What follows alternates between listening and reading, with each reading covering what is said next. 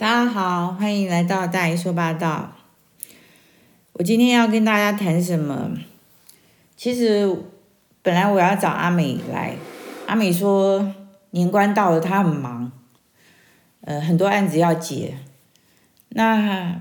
我又邀请了我一个朋友，他是卖预售屋的，我也想要来请他谈卖预售屋的一些事项。可是他也告诉我他很忙，因为年关到了。所以他们都在忙着，就是把手边上的案子赶快处理结案。那好，那我就来谈谈我从事不动产投资的的历史好了。就从三十年前开始，呃，我们买的第一栋预售屋，呃，来谈好了。那当时其实我先生他是台北人，他在台北已经。曾经有一有一栋房子过，他是抽国宅，抽到国宅，然后他有买卖房子的经验了。那我就认为说，那他既然有买卖房子经验，他就会比较懂说怎么去买卖房子，怎么去去就是注意一些事项。所以当时我们就是也没有想到说去找什么中古屋啊或什么的，只呃。但是我们俩是有一件事情没有共识，是说他喜欢大楼，因为他觉得住在大楼里面很安全，小不会招小偷，所以他喜欢住大楼。那我喜欢住透天的房子，就是土地是我的，然后整栋都是我的，我要上上下下要干嘛都 OK。然后我也不想不喜欢就是有管理。有一个社区管理，因为要做什么，你你在你家做什么，甚至你种个什么树或什么的，呃，社区都会有意见。我我觉得那个还要经过其他人同意，我才能在我家做些什么事情。我觉得这个我比较不能接受。那因为出钱的人是他，所以他坚持要买大楼，那我们就只好去找找大楼。那当时在中坜大楼。很少，有是有，但是不多。那我们就找了一间距离我们娘家，呃，就是算近也不算近的一个新的，呃，从化区的里面的一个建案。然后我们就进去看，看了一下，就觉得，哎，这个房子，这个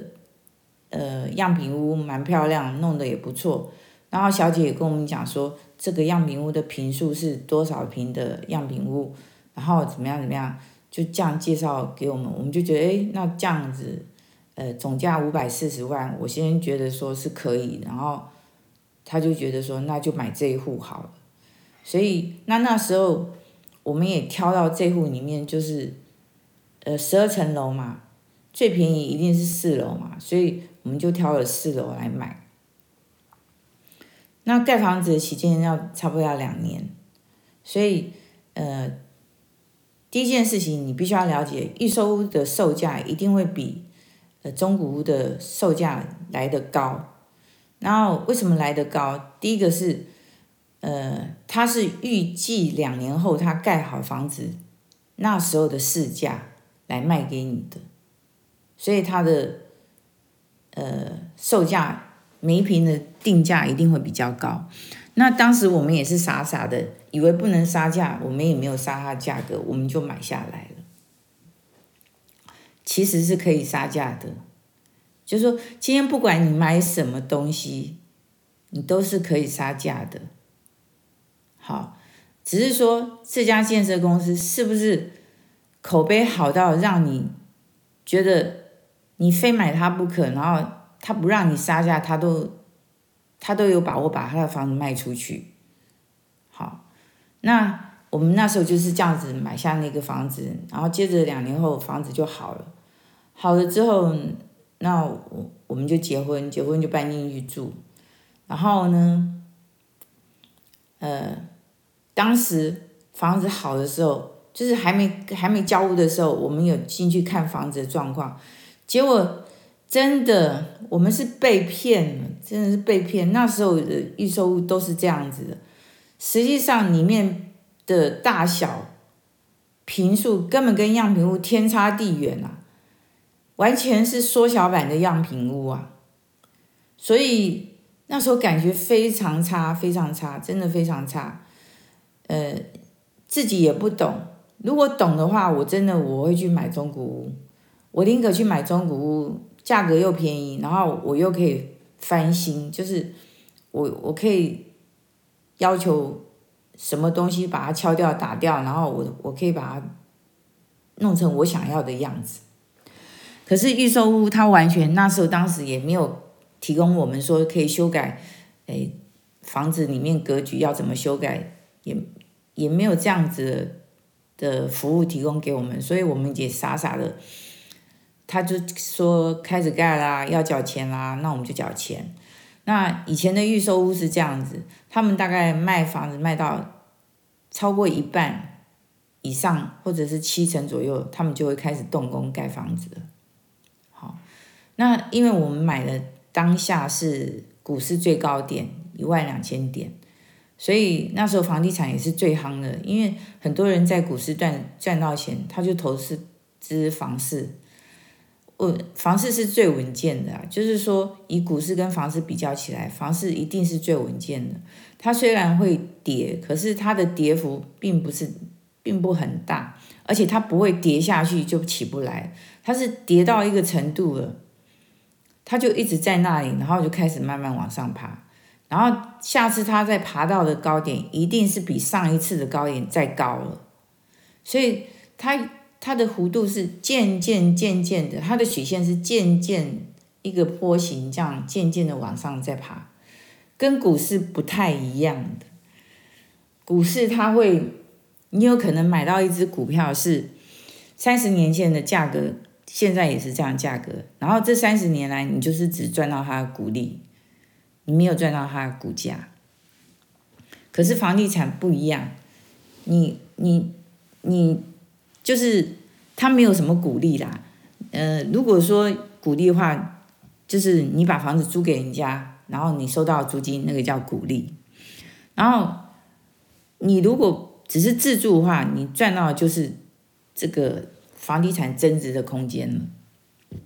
所以那时候我们买预售屋，才发现说自己被骗的那种心情很很不舒服。那可是。又奈何呢？已经买了，然后呢，你怎么吵也没有用，就是就是这样子，因为它已经变成是一个一个固体，一个东西在那里了，你不可能把它说左右推一推，它就会变大，所以就只好就认栽，就进住进去里面。可是住了没多久，就发现，哎，社区里面越来越多那个。邻居的那个大门都贴上法院的封条了，然后开始管理费收不到了，因为股价往下跌了。我记得跌最低最低的时候是大概是四千点，从一万两千点跌到四千点。然后呢，那时候我就跟我先生讲说，我看到这样状况的时候，我就跟我先生讲说，我们把这房子卖掉好不好？我们现在赶快卖掉的话。价格还还还还好，不会跌很深。然后呢，我们卖掉，我们去爸爸那个空房子住。然后呢，我们再开始存钱。哎，下次买房子，我们谨慎一点买房子，不要再就是傻傻的。因为我我觉得，当时我认为我先生有买房子的经验，所以我就就是任由他去去去决定。然后出钱的人也是他，所以我我就没有参与什么任何意见。但是经过那样子的过程，我自己就深深感觉到，真的很多事情要要去求知，不要就是傻傻的，也没有去比较，然后就就买下来了。所以，呃。那时候我就跟我先生提出来说，我要卖掉这个房子，然后我们去爸爸家，爸爸有一个空房子那边住，然后存钱存好，我们再来买房子。我先生那时候很生气，就对着我说：“你不要想要动我的房子，这是我这辈子唯一一栋房子。”我那时候真的很傻眼。然后呢，我就跟他讲说，都已经法拍屋这么多出现了，然后呢，收不到管理费，这管理会越来越差，将来这边的房价会越来越差，起不来。然后你就最后你就像住在一个贫民窟里面。我说你你你住在这里，你的房子根本没有办法帮你赚钱，没有办法增值。你越拖久，对你自己越不利。你为什么不现趁现在赶快把它结了？然后呢，我们就去重新开始，从头开始。好，他不听，那最后我也放弃他了，就我就自己自行打包。我跟我爸爸说好了，我我就自行打包，然后。我就跟他讲说，你不你不走，那我我跟儿子走，我我我们搬进我爸那里住。你你要住，你自己继续在这边住。他看着我要走了，他也只好跟着我走。然后走了后，呃，我们把房子卖掉，卖掉的价格跟我当初要求他卖房子的时候价格又差了八十万，所以等于是说那个房子我亏了一百四十万。然后还有一件事情要跟大家报告的就是。当时，呃，在三十年前，因为我认为我先生有买房子的经验，所以一切就让他自己去去弄，我也没有去干涉去管他。所以，呃，当我们卖掉房子还房贷的时候，我我我们银行告诉我说，我们只还了二十万的房本金，其他，呃。还欠他，我记得那时候他说我们还欠他三百多万，我说怎么可能啊？我每个月缴八万多块的贷款，然后呢，我缴了快三年了，我才还你二十万，然后他就把合约拿出来给我看，说你自己看，这是你先生的签名吗？这是你先生的章吗？这是你先生同意的啊！啊，我那时候才真的恍然大悟，我们都被银行骗了，然后也被代书骗了。就是说，我当时也问了银行，我记得很清楚，那时候是合作金库，我也问他，我说：“难道你们贷款的那个缴费方式只有这种吗？”他说：“没有啊，还有本息平均摊还呐。”呃，还有什么先还本再还息的也有啊，哦，还有前两年呃还息不还本的啊，这样子都有啊。我说那我先生怎么会选这种呢？其实不是我先生选的，是银行早就已经设计好就是这种的，然后就交给代书去办理。然后代书可能甚至也不知道银行是用什么方式来跟我们收这个贷款，反正他有他搭搭配银行，他们就是互相搭配，然后就把我们这呃办理，叫我先生签字就签字，盖章就盖章，就这样子就把房子过在我名下。所以原来我才发现，我们这三年缴了那么辛苦，缴半天都在缴利息，所以。这件事情告诉大家，你们在买房子的时候一定要跟银行谈好，最差的条件一定是本息摊还。如果说你从事的工作是业务性质工作，有时候收入会比较高的话，业绩奖金比较高的话，我建议你真的用前两年就是只还息不还本的方式，这样才不会让你的生活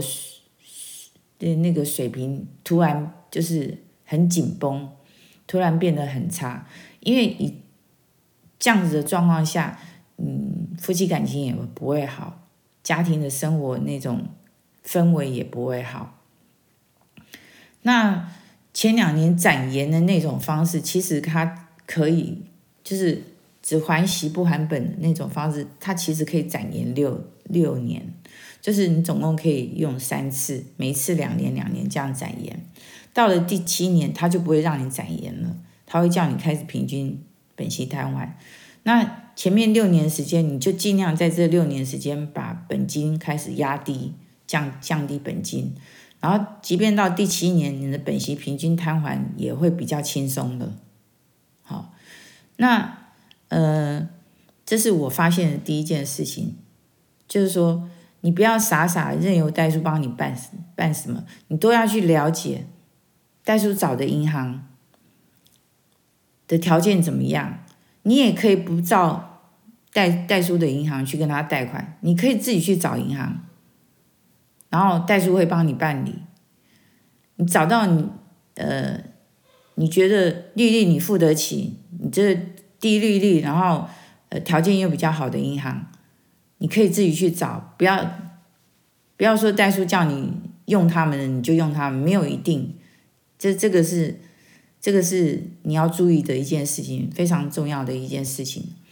第二件事情就是说，你现在以前的建设公司是这样子，盖完一栋，他怕你。这个售后服务，你来找他麻烦，所以他盖完，他就把他的那个建设公司关掉了，他就又另起一个建设公司，再再做下一个案子，所以你每一个案子都不是同一家建设公司的名字，名字都不相同，你找不到，就是说你售后服务你找不到人来帮你做售后服务。也就是说，这家公司不见了啦，他换另外一个名字啊，然后他又告诉你，你根本不是你的案子跟他没有关系啊。好，呃，以前的那个预售屋就是很多这样的现象，我我也很纳闷，当时我为什么我们为什么不去找那种现成房子来买，盖好的房子来买，反而跑去找预售来屋来买？可能当时我们认为说，我们手面上没有自备款。所以我们用预收入的方式，我们就是缴工程款，然后这样子压力比较不大，然后以这样的方式来买房子。那所以我现在告诉各位，你们买预售入的，你必须要注意，因为现在经过这么多年，政府也规范了很多事项，以前的公设比例不会这么高，可是我买的那个预售屋，到我。进去看我的房子，真的比样品屋缩小了，等于样品屋的三分之二而已。就是它的公设比其实也是蛮高的，因为它还有一个中庭花园。好，那说实在的，我我自己自认为我在那边住了两年多，我根本就没有用到中庭花园，因为我每天出门就下地下停车场，然后就出门了。然后呢，呃，回家就直接回到地下停车场，然后坐着电梯就回到家里。然后假日我都回娘家去了，好，因为娘家那边的空间比较大，就回娘家去，带着孩子回娘家去玩。我也没有没有利用到那个那个我们的中庭花园，所以说实在，我的中庭花园长什么样子，我根本都不知道，我根本都不知道，真的不知道，所以。那时候就是傻傻乎乎的。那经过那个案子之后，我就了解一些状况，就是贷款你一定要找银行，多比较几家，然后呢，找到一个你付得起，然后呢，条件又好的银行。好，然后呢，呃，这是预售屋的状况下，你要买预售屋状况下，还有一件事情，不止一件啊，其实很多件，就是说。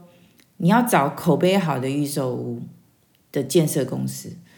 一个好的建设公司，他不会随便更换名字的，他就一直用这个名字再继续做下去。然后呢，你可以多找几家口碑好的建设公司，然后再去比较他们之间的用的建材。比如说，呃，有些建设公司，呃，他用的是合成的。卫浴，有些建设公司同样价位，他用的是 TOTO 的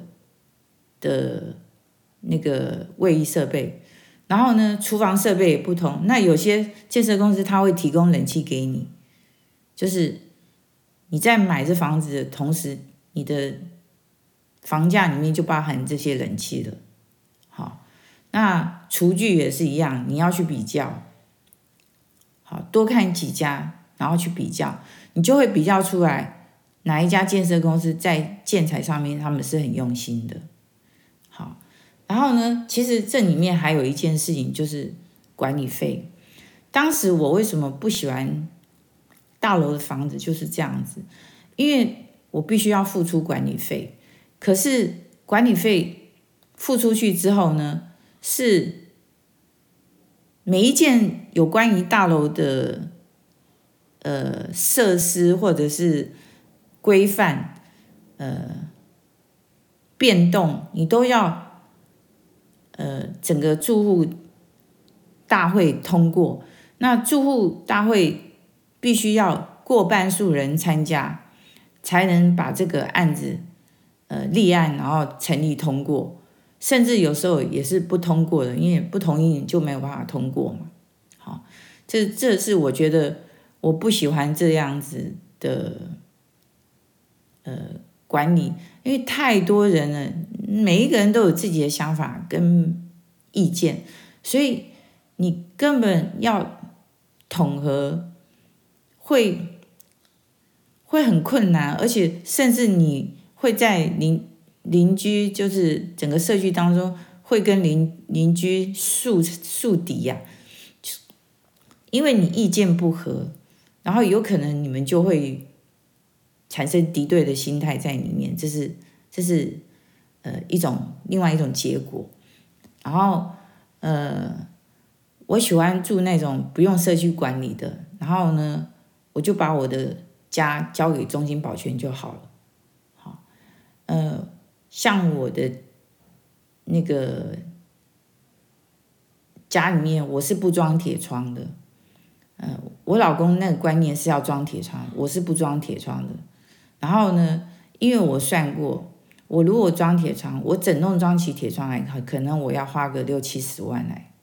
可是我只要请一个中心保全来，我就可以让小偷不敢进我家了。中心保全一个月不过两两千多块而已，好，然后呢，我就可以达到中心那个小偷呃害怕进我家，因为他只要破坏我的门窗。我的那个警报器就会作响，然后中兴保全就会联络我，在不在家，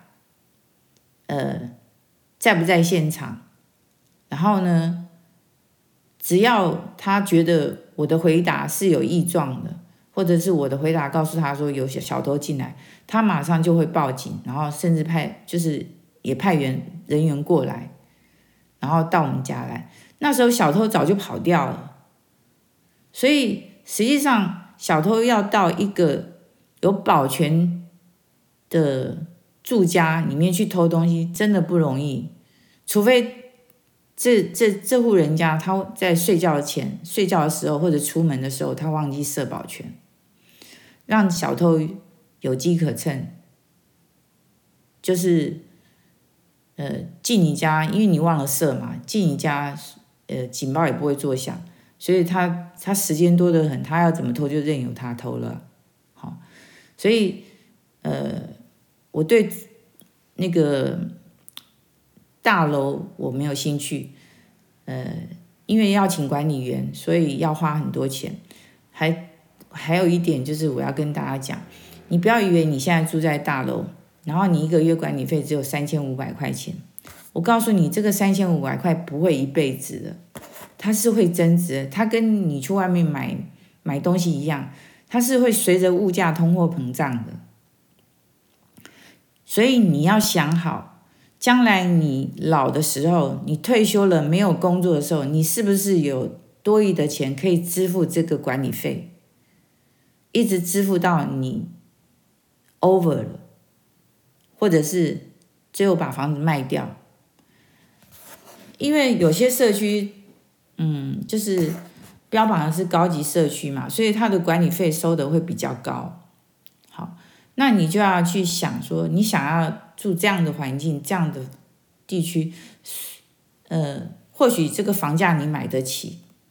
啊，然后，但是你要考虑到它的管理费，你是不是负担得起？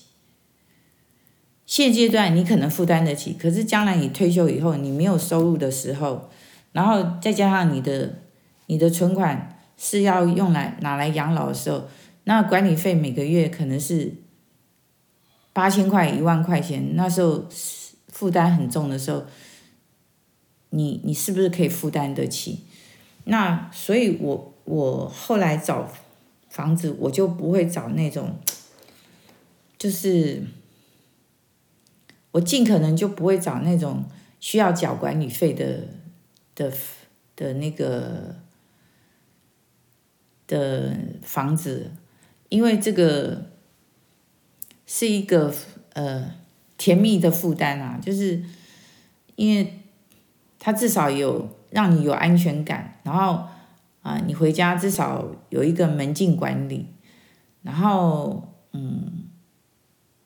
你的社区花园有人打扫，有人修剪花木，然后电梯有人保养，这些都需要管理费来支撑的。那你户数越多，当然你看管理费会越少，但是相对户你户数越多，你的电梯使用率就会越来越高。所以电梯的那个什么保养费用、维修费用，还有什么呃消耗消耗品的费用支出也会越来越多，这些都是你必须要考量的。所以你在买大楼的时候，你自己要去权衡，呃，这个室内空间是不是你想要的？然后呢，这个管理费是不是你可以接受的？好，然后环境各方面你都要去考量。因为现在的预售屋，他们都很多都是边盖边卖，所以你可以马上就进去看到你要买的那个房型，实际上就是长得什么样子，你可以接受，你再买。好，这个大致上就是我对预售屋的一个一个看法跟见解，呃。大家应该大致上就是这样子，然后下次我再找我那位朋友，呃，来跟大家介绍预售屋的一些他们的销售的的方式，还有就是一些状况跟你们介绍。那他们也是，就是有些案子，他们也是把一个食食品屋盖好给你看，然后你就可以看到它食品屋的样子，然后呢，他们也会有提供你想要怎么跟变更，就是变更你室内的格局各方面，你都可以申请变更，或者是你不要他的厨具，你要自己去买你自己想要的厨具，因为他们都是一个版型，每一户的那个呃室内都一样，厨房的位置都是一样的，好。都是只有一个版型，然后你不要它这样的版型的话，你就退掉，就是做加减账做退掉，啊，去完成这个买预售屋这方面，我大致上的经验跟呃见解就是大概就这些。如果我还有想到其他的话，下次我再找机会再做补充。那今天的。呃，时间就先到这里了。呃，我只谈到我第一个房子，呃，下次我再谈我第二第二栋房子。呃，那谢谢大家收听今天的大姨说八道，再见，拜拜。